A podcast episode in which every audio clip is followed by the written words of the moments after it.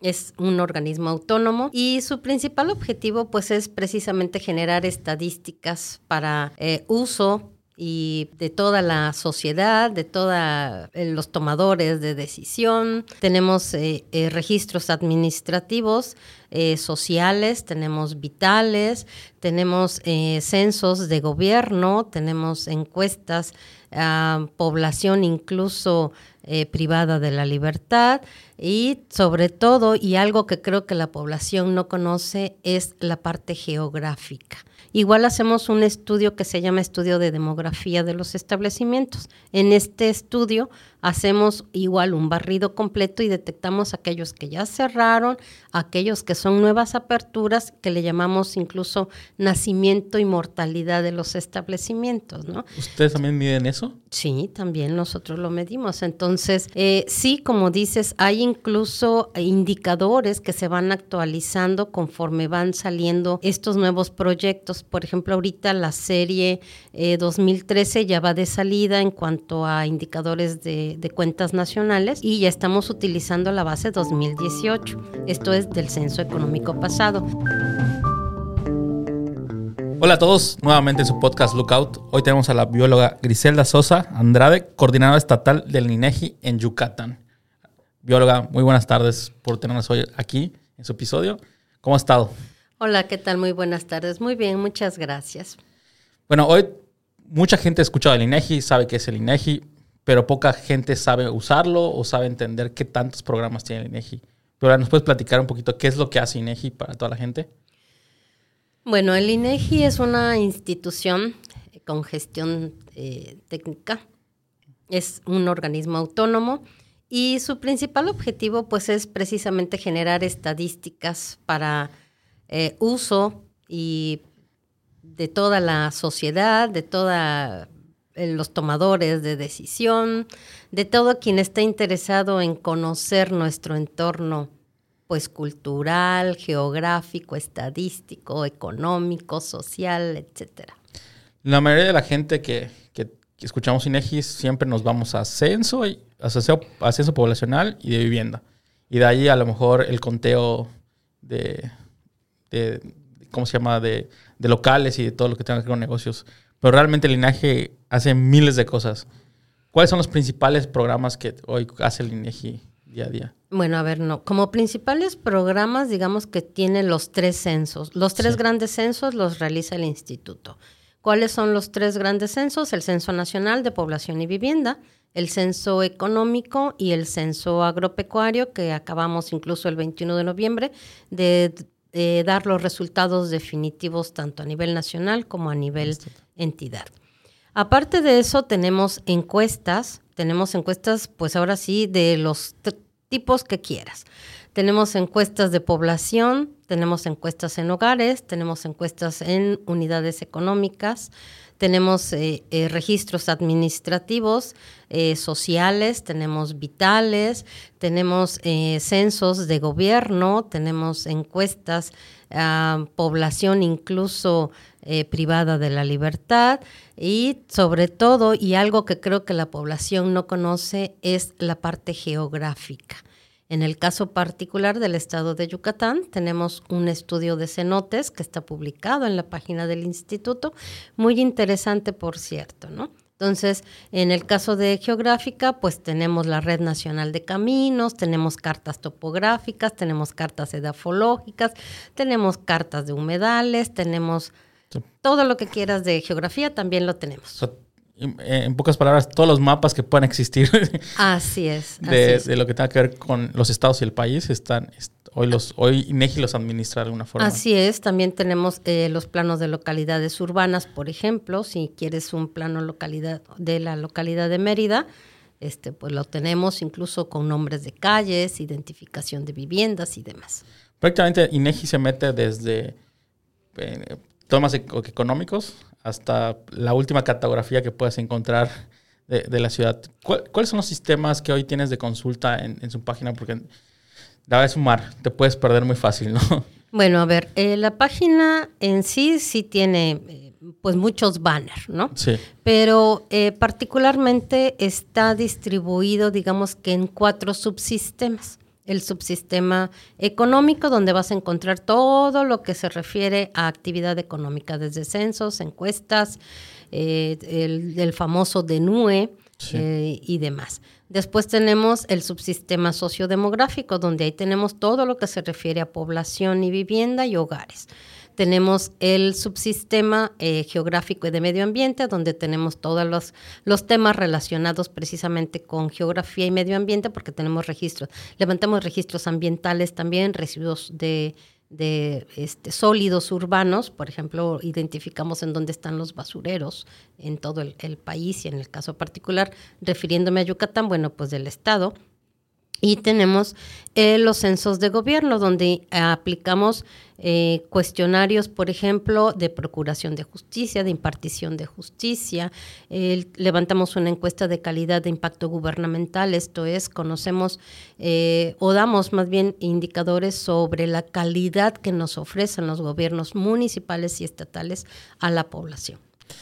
Bióloga, la, la verdad es que, como decía, es un, es, una, es un mar de información en que todo el mundo, muy poca gente sabe que, que lo utiliza o, prácticamente es confuso a veces entrar. Pero ustedes tienen programas de que los invitan a, los ciudadanos a que vayan a las oficinas y enseñarles cómo utilizar todas esas herramientas.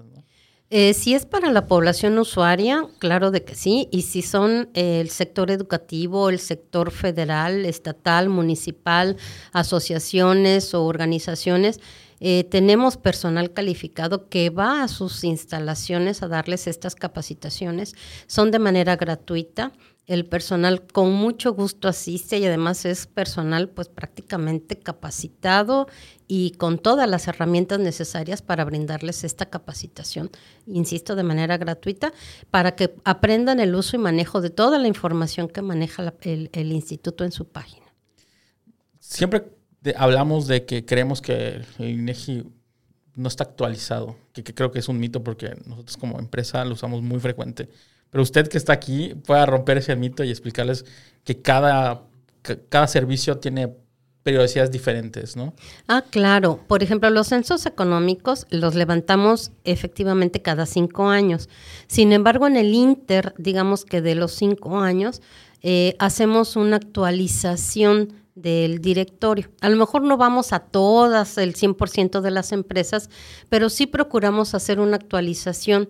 Igual hacemos un estudio que se llama estudio de demografía de los establecimientos. En este estudio hacemos igual un barrido completo y detectamos aquellos que ya cerraron, aquellos que son nuevas aperturas, que le llamamos incluso nacimiento y mortalidad de los establecimientos, ¿no? ¿Ustedes también miden eso? Sí, también nosotros lo medimos. Entonces, eh, sí, como dices, hay incluso indicadores que se van actualizando conforme van saliendo estos nuevos proyectos. Por ejemplo, ahorita la serie 2013 eh, ya va de salida en cuanto a indicadores de, cuentas nacionales y ya estamos utilizando la base 2018. Esto es del censo económico pasado. Sin embargo, terminamos el censo 2024, en 25 damos eh, resultados oportunos, también en ese 25 damos definitivos y se vuelve a actualizar la base del sistema de cuentas nacionales ahora a 2023, que va a ser el año, digamos, al que vamos a referir la información del censo económico 2024. Me comentaba que, que finalmente han acabado el censo agropecuario y que lo están publicando ¿Cuándo estará disponible toda esta información o ya se encuentra disponible? Ya, ya está disponible en la página del INEGI. Tenemos 118 tabulados de información del sector agrícola, pecuario.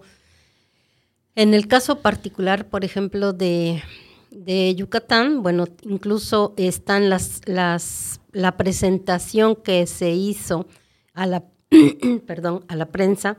Sí. Eh, de, este, mm, de este censo este, agropecuario, insisto, fue el 21 de noviembre. Eh, ahí eh, presentamos a la prensa los, los principales resultados definitivos del estado de Yucatán. Y en la página del INEGI están las presentaciones de, los de las 32 entidades federativas. También hay una presentación con resultados nacionales. Este, y, pues sí, hay incluso mapas digitales donde podemos asociar la información estadística y geográfica de, toda esta, de todo este sector agrícola y pecuario. Yo la, voy a comprometer un poco, pero generalmente en este espacio hablamos mucho del sector inmobiliario y emprendimiento. Y en Yucatán vivimos mucho de la migración que mm. tiene hacia el Estado. ¿Cómo ustedes han visto cambiando esta migración hacia, hacia, el, hacia el Estado o inmigración de los municipios hacia la ciudad? O sea, ¿cuál es ustedes lo que han estado viendo un poco? Bueno, toda esta información la genera el Censo de Población y Vivienda 2020. También en nuestra página del INEGI, ahí pueden, eh, quien esté interesado en conocer toda esta migración o no migración que hay, en la página del instituto tenemos la información. Eh, em, y también lo que comentas, en el caso particular de la encuesta nacional de ingreso gasto en los hogares que levantamos cada dos años, eh, publicamos eh, la información de la ENIC 2022.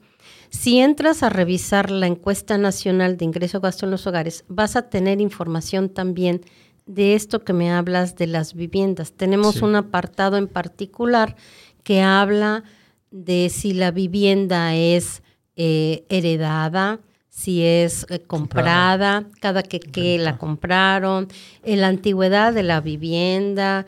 Eh, tenemos incluso estadísticas que hablan del sector construcción en particular. cuánto representa, cuánto Así es, así es. la, realidad es que, como decíamos, el, el INEGI es un mar de información. Ejemplo, nosotros consultamos mucho de temas de salud, ejemplo, establecimientos, número O sea, tienen todo. O sea, no, el que diga que no lo encuentra es porque lo admito, yo tampoco logro encontrar a veces y hay que escribirles y preguntarles, oye, ¿dónde estará esto? Y generalmente lo tienen el INEGI, ¿no? Miden prácticamente todo. Sí, también nosotros nos perdemos, no se cree. es, tanta información la que tenemos que a veces nosotros mismos este, nos cuesta trabajo, pero la encontramos y con mucho gusto se las damos y se las proporcionamos.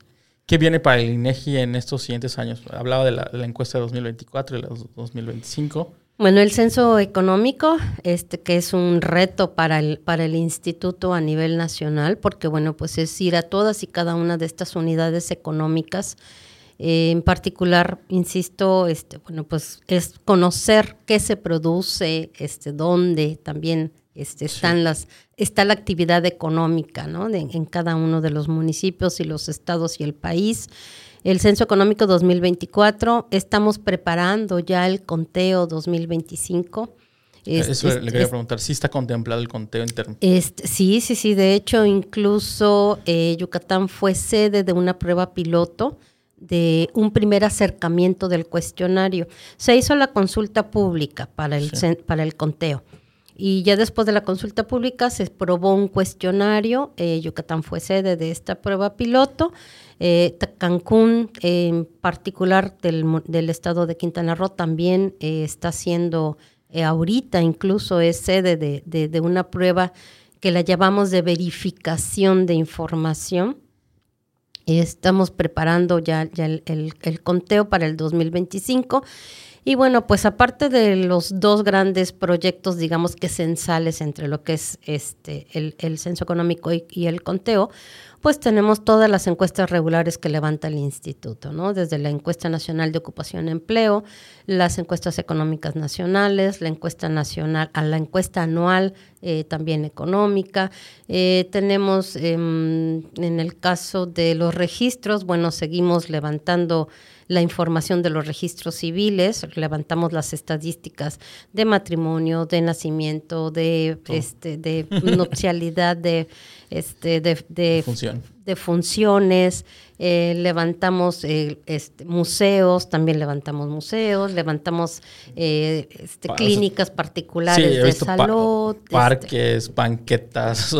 bueno, esa es de la parte geográfica. La, la, parte geográfica, los chicos del área de geografía, ellos son los que se encargan de actualizar todo este material cartográfico. Les llamamos actualización de elementos. Y ellos actualizan desde dónde está un semáforo, una iglesia, un puente elevado en el caso de las localidades rurales, este todo. También hacemos la Red Nacional de Caminos, esta la levantamos en conjunto con la Secretaría de, Infraestructura, con la, antes llamada SST. Este, con ellos levantamos esta, esta, esta Red Nacional de Caminos, esta actualización de todas las carreteras y todas las vialidades que hay a nivel, a nivel nacional. Este, levantamos, bueno, pues... Me imagino, o sea, pero como reto, unas ciudades como, como Mérida o como Cancún, que, crece, que han crecido demasiado, la operación de levantar esa información imagino que se vuelve más compleja o más difícil para ustedes. Pues afortunadamente tenemos personal pues con muchos años de experiencia, en, en, eh, sobre todo en los programas regulares que le llamamos, ¿no? Ya cuando nos vamos a los censos o a los conteos, sí, ya es personal, digamos, que que contratamos para los proyectos eventuales que les llamamos o no, no, no regulares, ¿no? Sin embargo, bueno, sí, el, reto finalmente, sean eventuales, sean permanentes, es el mismo. Por un lado, a veces es la desconfianza de, la población al no querer abrirnos las puertas cuando hacemos una encuesta en, en hogares, por ejemplo. Este, en algunos otros casos, eh, pues es el, tope con, contadores, con gerentes, con propietarios. Sí, ¿por qué te voy a decir que? Pero la verdad eso beneficia a todos, ¿no? Ah, pues sí, finalmente, si podemos decir, y voy a poner a lo mejor un ejemplo muy burdo, si podemos decir que Yucatán o que Mérida tiene el mayor número de establecimientos dedicados a la venta de autos, este, pues eso nos puede dar también algún otro indicador relacionado a, ¿no? Sí, sobre todo a todos los temas que tienen que ver con el trabajo formal, informalidad. Y eso obviamente lo llevan a otra estadística que tiene que ver con ingresos y producto interno y con todo lo que tenga que ver qué se vende más y qué se que, funciona, ¿no? Nos sirve para todos, ¿no? la realidad es que sería muy interesante que ampliar esa invitación a que la gente confíe más en el instituto y que entienda que no, no quieren ventilar su vida, simplemente quieren obtener datos para compartírselo para que ellos les funcione también, ¿no? Eh, sí, pues de hecho incluso pues también levantamos el índice nacional de precios al consumidor donde damos el costo de la canasta básica este, que le sirve incluso pues a lo mejor hasta cualquier ama de casa para saber qué productos están subiendo, qué productos han bajado y poder hacer un mejor presupuesto de su economía familiar, ¿no? Entonces sí, este, pues ahora sí, yo qué les puedo decir, yo quisiera que todo el mundo nos diera la información, yo quisiera que todo el mundo nos abriera sus puertas cuando están nuestros entrevistadores tocando, este, pero pues no siempre corremos con esa, con esa fortuna, ¿no? Sin embargo, pues les puedo asegurar que la información que nos proporcionan, aparte de que nosotros tenemos nuestra propia ley que nos prohíbe difundir información de forma nominativa, este, también tenemos en esa misma ley un artículo que nos prohíbe dar información para fines que no sean estadísticos. O sea, en cualquier juicio, en cualquier, nosotros no tenemos, no, no tenemos esa facultad, por un lado. Y por otro lado, nuestros entrevistadores al momento que levantan la información, como ya utilizamos estos dispositivos de cómputo móvil, en ese momento que nos están dando la información, la información se encripta y en ese momento se va a oficinas centrales, que es quien hace todo este análisis de toda esta información. Ya no es la tablita. No, ya no, ya, ya. Eh, ah, en algunos lugares sí todavía utilizamos el cuestionario impreso, ¿no? Pero ya prácticamente todos los eventos, bueno, a menos los, los solo los grandes, no. Sí. Todavía tenemos cuestionarios impresos este, pero ya la mayoría de las encuestas ya las levantamos o en tableta o en los dispositivos, las Mi Books o, los equipos que sean transportables. Así es, así es. bióloga, ¿cuál es el reto hoy para el instituto en, nuestro estado, por lo menos? Y, pues prácticamente para ir cerrando este programa, ¿qué, ¿qué es los retos que representan hoy para el instituto que pues uno es el Estado que está creciendo más y, etc, etc, ¿no? Híjole, pues yo creo que ahora sí que uno de los retos, y, lo has tocado hace momento, es efectivamente el que podamos contar con la información veraz, oportuna de todos y cada uno de aquellos que a veces caen en nuestras muestras, porque luego es muy curioso este, no nos dan la información porque no se la preguntamos a la vecina. Pero, por ejemplo, las encuestas, las encuestas son aleatorias, eh, tienen un, un, rigor estadístico y no puedo yo cambiar la vivienda porque a mí se me ocurre. Entonces, si yo voy a tu casa, es porque me tocó levantarte a ti la información. Si no voy a la casa de tu vecino, pues es porque no me tocó su vivienda, ¿no? A lo mejor me tocan cinco viviendas más y, es esa la otra vivienda que tengo que tocar.